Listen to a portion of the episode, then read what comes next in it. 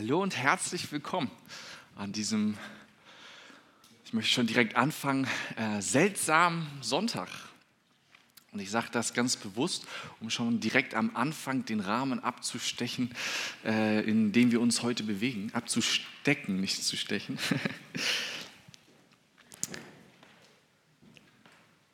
Am Donnerstag war Himmelfahrt. Und Marc sprach schon letzten Sonntag darüber. Himmelfahrt sagte Jesus zu seinen Jüngern folgendes in Lukas 24, 46 bis 49. Ich lese es einmal vor. Es wurde vor langer Zeit aufgeschrieben, dass der Christus leiden und sterben und am dritten Tag auferstehen muss. Geht in seinem Namen zu allen Völkern, angefangen Jerusalem, ruft sie zur Umkehr auf, damit sie Vergebung der Sünden erhalten für all dies seid ihr meine Zeugen. Und nun werde ich euch den Heiligen Geist senden, wie mein Vater es versprochen hat.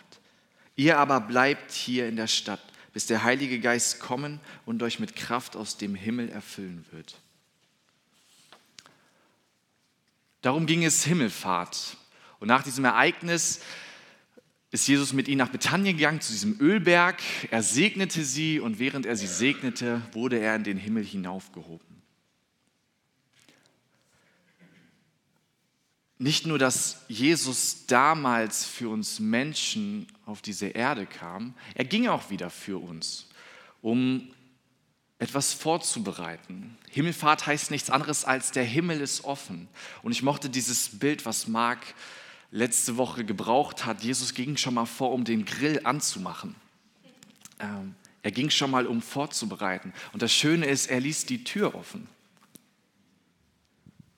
Was Jesus am Ende seinen Jüngern mitgab, ist so ein komischer Gegensatz. Er gibt ihnen hier diesen klaren Auftrag, geht in die Welt und bezeugt. Und dann sagt er aber am Ende noch, wartet aber noch und bleibt. Und er sagte das aus einem guten, guten Grund. Am Ende, im letzten Vers hiervon steht, ihr aber bleibt hier in der Stadt, bis der Heilige Geist kommen und euch mit Kraft aus dem Himmel erfüllen wird. Also sie sollten erst warten und ausgerüstet werden, bevor sie diesen Auftrag wahrnehmen können. Warten auf den Heiligen Geist. Pfingsten. Darüber werden wir nächste Woche sprechen, weshalb ich angefangen habe mit das ist so ein seltsamer Sonntag oder ein komischer Sonntag, weil dieser Sonntag irgendwie zwischen diesen zwei Dingen spielt, zwischen diesem großen Himmelfahrtsevent und dem großen Pfingstevent. Man könnte ganz salopp sagen, Jesus ist schon weg auf der einen Seite und auf der anderen Seite der Heilige Geist ist aber auch noch nicht da. Und als ich mir Gedanken gemacht habe, ist mir aufgefallen, ich könnte mir sehr gut vorstellen, dass das das Leben irgendwie des Einzelnen von uns vielleicht widerspiegelt.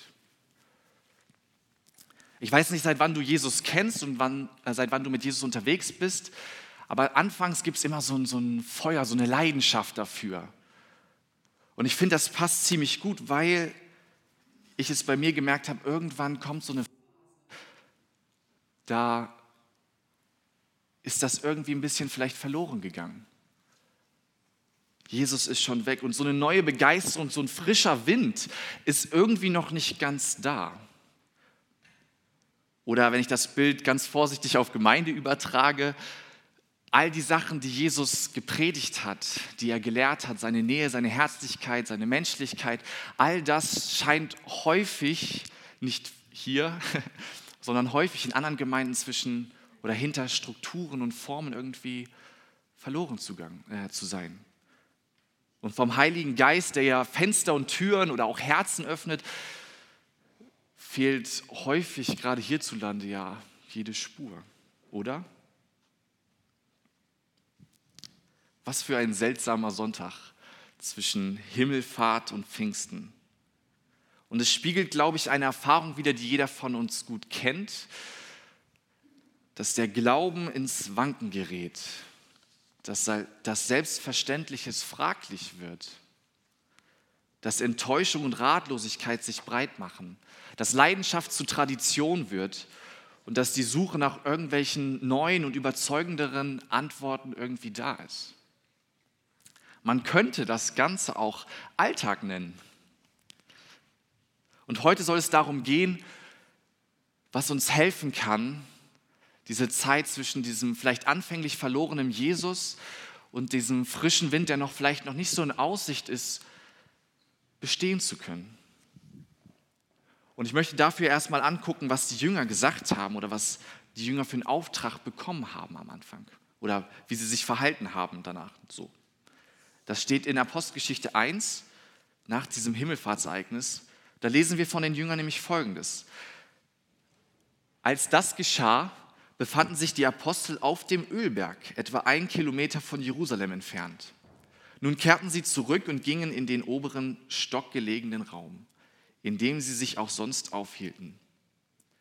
Dort waren Petrus, Johannes und alle anderen Apostel und sie alle kamen regelmäßig zum Gebet zusammen, gemeinsam mit Maria, der Mutter von Jesus, einigen anderen Frauen und den Brüdern von Jesus.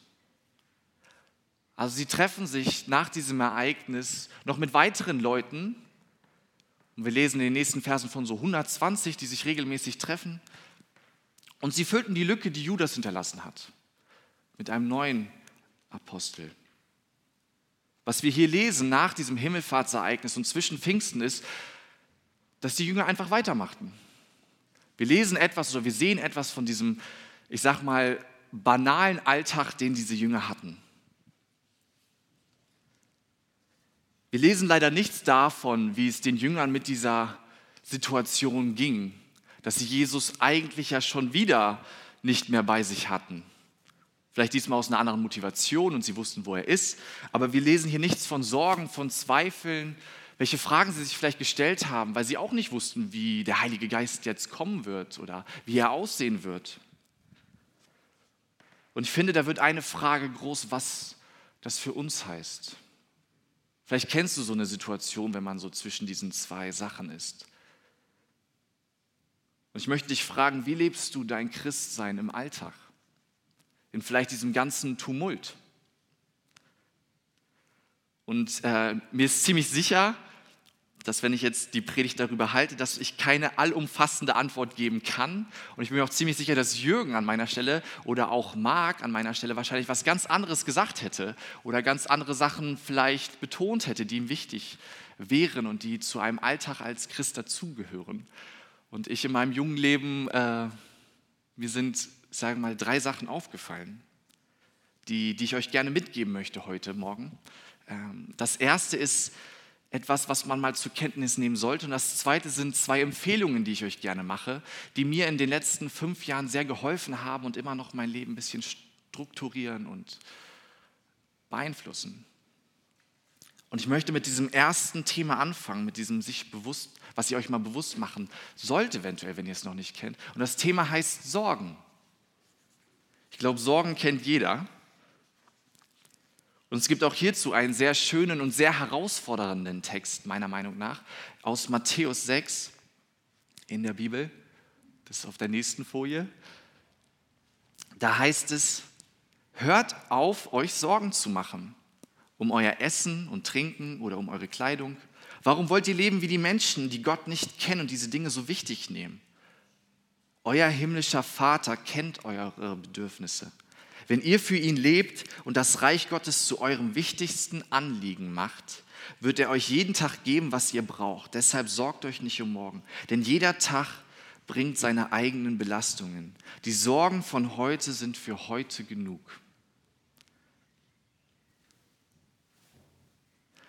Ich glaube, wir leben in einer sehr hektischen und unruhigen Welt. Und man hangelt sich, das merke ich bei mir selber, immer meistens von solchen großen Veranstaltungen zu, zu, den nächsten großen Veranstaltungen, von einem Event zum nächsten Event. Und dabei ist das Leben dazwischen eigentlich sehr gewöhnlich, sehr alltäglich, wie ich schon vorher sagte, banal, vielleicht grau, vielleicht trist.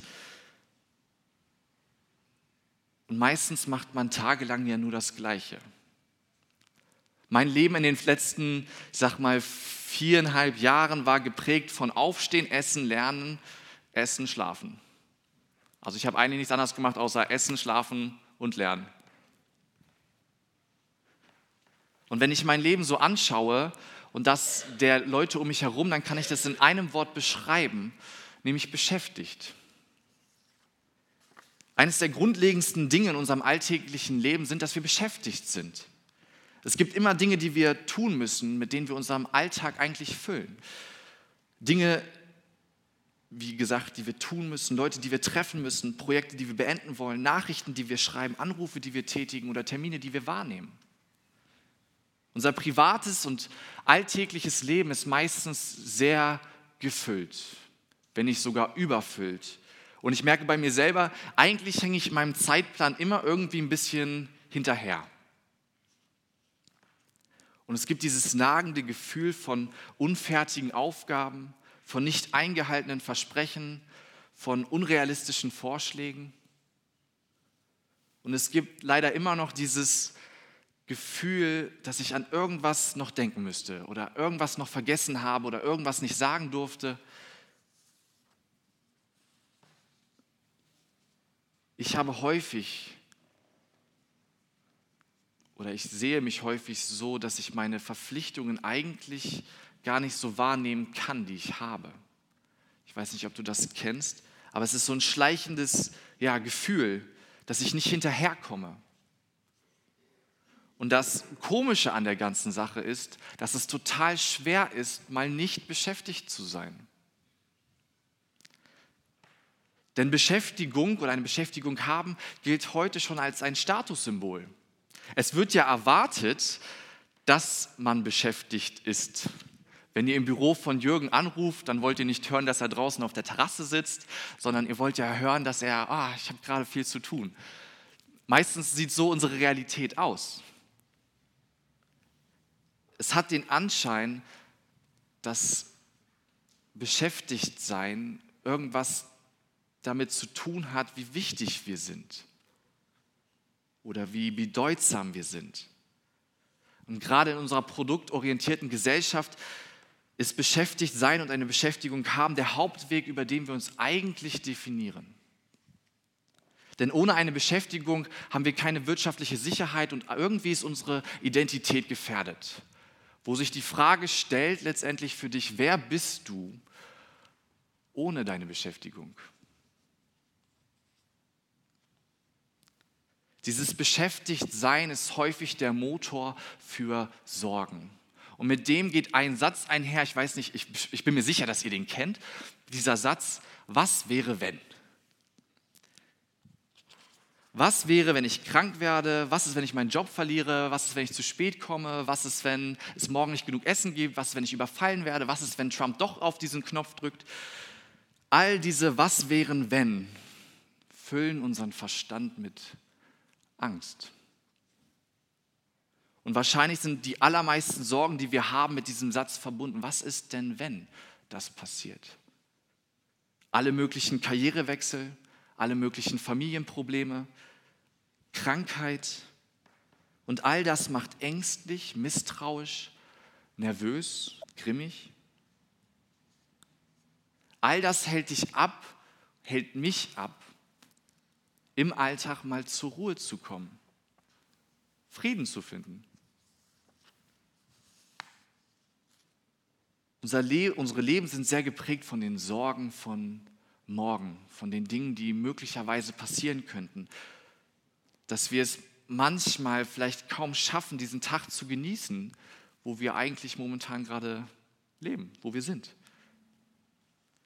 Und wie sehr unser Umfeld und wie sehr wir von diesen Sorgen, von diesen möglichen Sachen beeinflusst sind, zeigen uns letztendlich die Medien. Ob Zeitungen, Radios oder Fernsehen, es wird immer so eine Atmosphäre aufrechterhalten von so einer Alarmbereitschaft. Und irgendwie scheint es so eine Vorliebe zu sein von grausamen Unfällen, gewalttätigen Verbrechen oder irgendwelchen verdrehten Handlungen.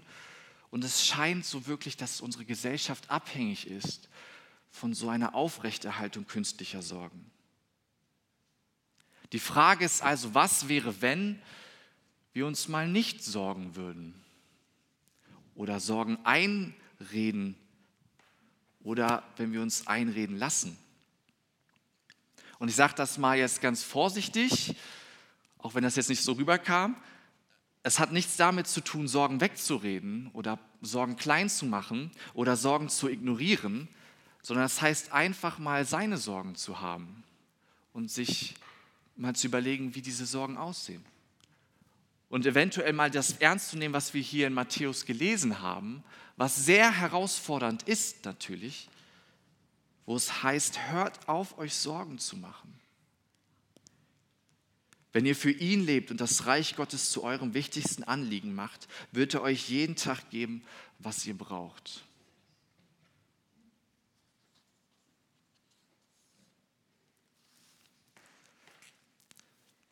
Sorgen sind ein großes Thema in meinem Leben, in meinem Alltag und war das Erste, was mir immer hilft, sich mal bewusst zu machen, mit was ich mich eigentlich gerade plage.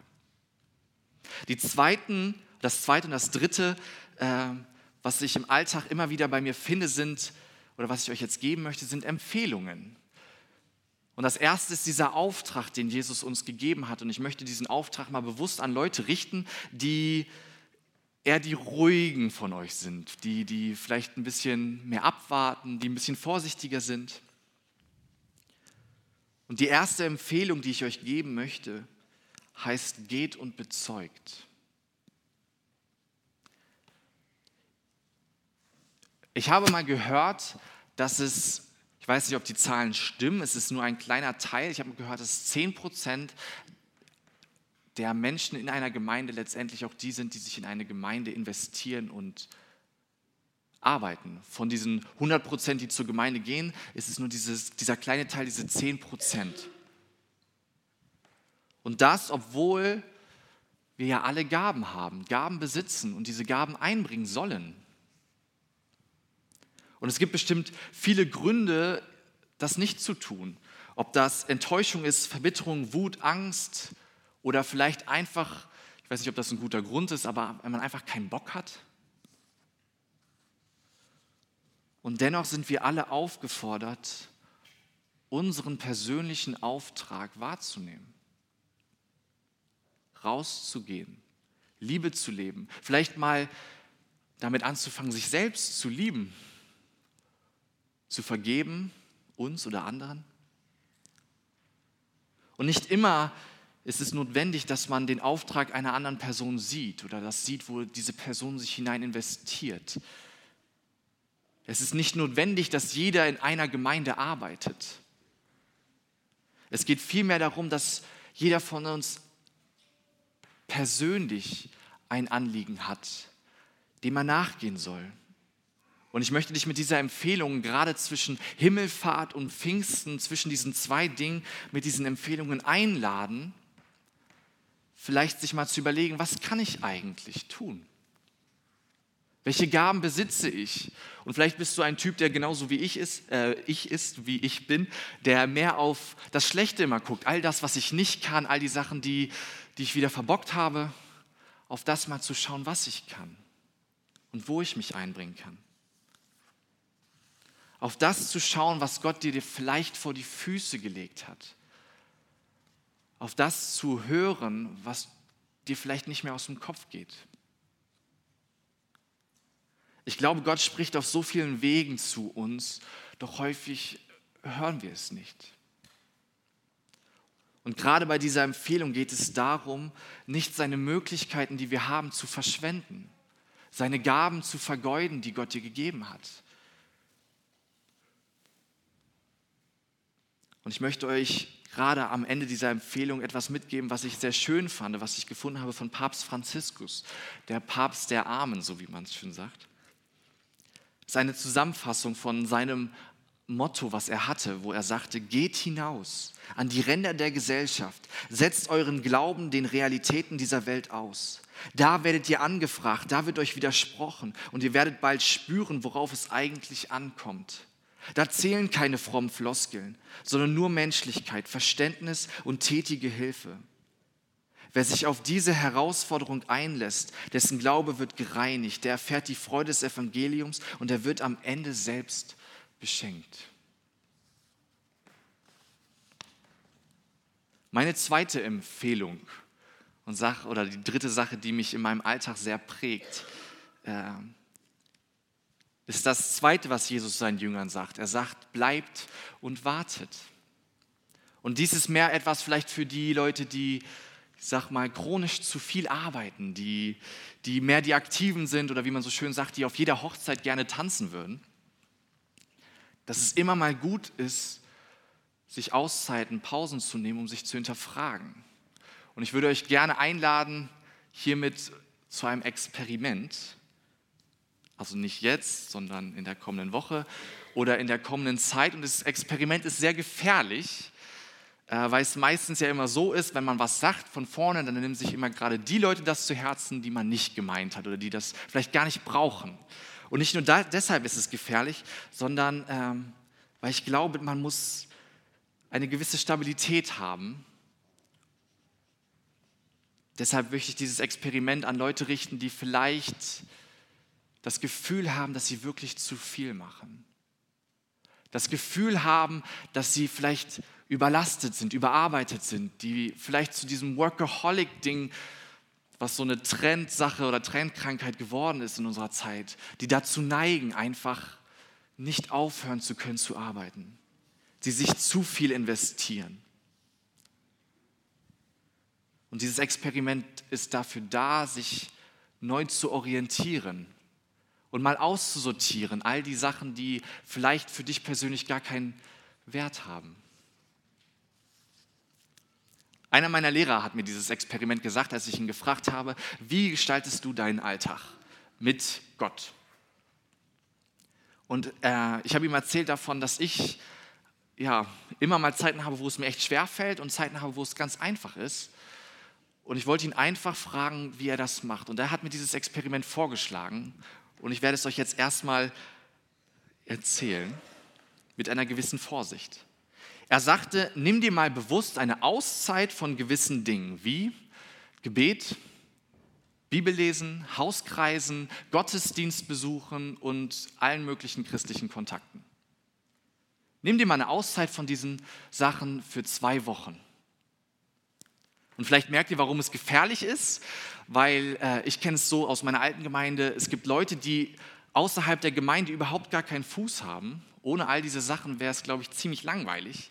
Und das ist nicht mal das Gefährliche. Das Gefährliche ist, dass nicht, dass in den nächsten zwei Wochen hier keiner mehr sitzt. Und ich weiß, dieses ist sehr kritisch, aber es hat mir sehr geholfen und hilft mir immer noch, weil es all diesen Dingen einen neuen Wert gibt. Und ich möchte euch das an einem Beispiel erklären oder zeigen. Meine stille Zeit war immer häufig eine sehr anstrengende Sache. Ich habe gemerkt, ich bin nicht der Typ, der morgens aufsteht und dann früh morgens betet vorm Frühstück und Bibel liest und dann gestärkt in den Tag geht.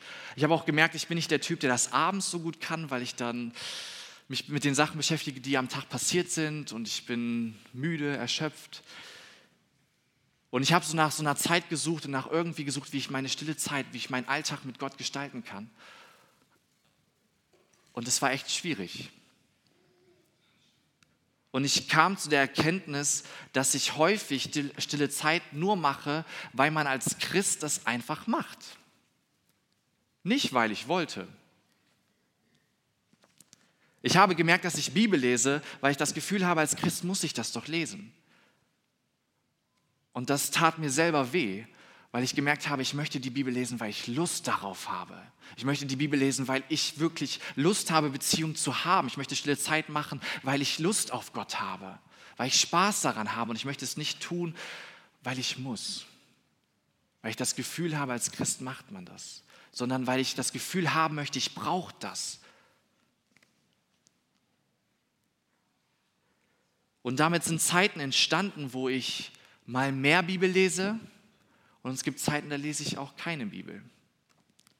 Ich lese immer noch fast jeden Tag Bibel, aber aus einer komplett anderen Motivation. Und dieses Experiment hat mir dabei geholfen, weil ich es eine Zeit lang nicht gemacht habe und gemerkt habe, es fehlt mir extrem. In meiner stillen Zeit sind, aus meiner stillen Zeit sind jetzt zwei Sätze geworden, die meinen Tag irgendwie in so einen Rahmen fassen. Ähm, Der Satz morgens, Jesus, geh mit mir durch diesen Tag. Und der Satz abends, Jesus, wo warst du heute? Diese beiden Sätze strukturieren meinen Tag. Und zwischendurch habe ich Zeiten, wo ich mir Zeit nehme für mich und Gott, wo ich Bibel lese. Dieses Experiment hat mir geholfen, mein geistiges Leben irgendwie ein bisschen neu zu strukturieren, zu orientieren. Und wirklich Totes auszusortieren, Sachen, die für mich gar keinen Wert haben. Wo ich gemerkt habe, ich mache die eigentlich, aber ich weiß gar nicht wofür.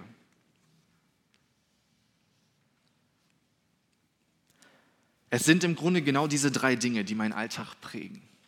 Die Sorgen, die, mich, die ich ständig habe, die ich mir ständig mache, das Bequeme, was mich hindert, hinauszugehen und meinen Auftrag, den Jesus mir gegeben hat, wahrzunehmen. Und dann das Überladene, wo ich Zeiten brauche, um einfach mal auszusortieren. Jesus hat seinen Jüngern und uns einen Auftrag gegeben, und er sagte, sie sollten gehen und bezeugen.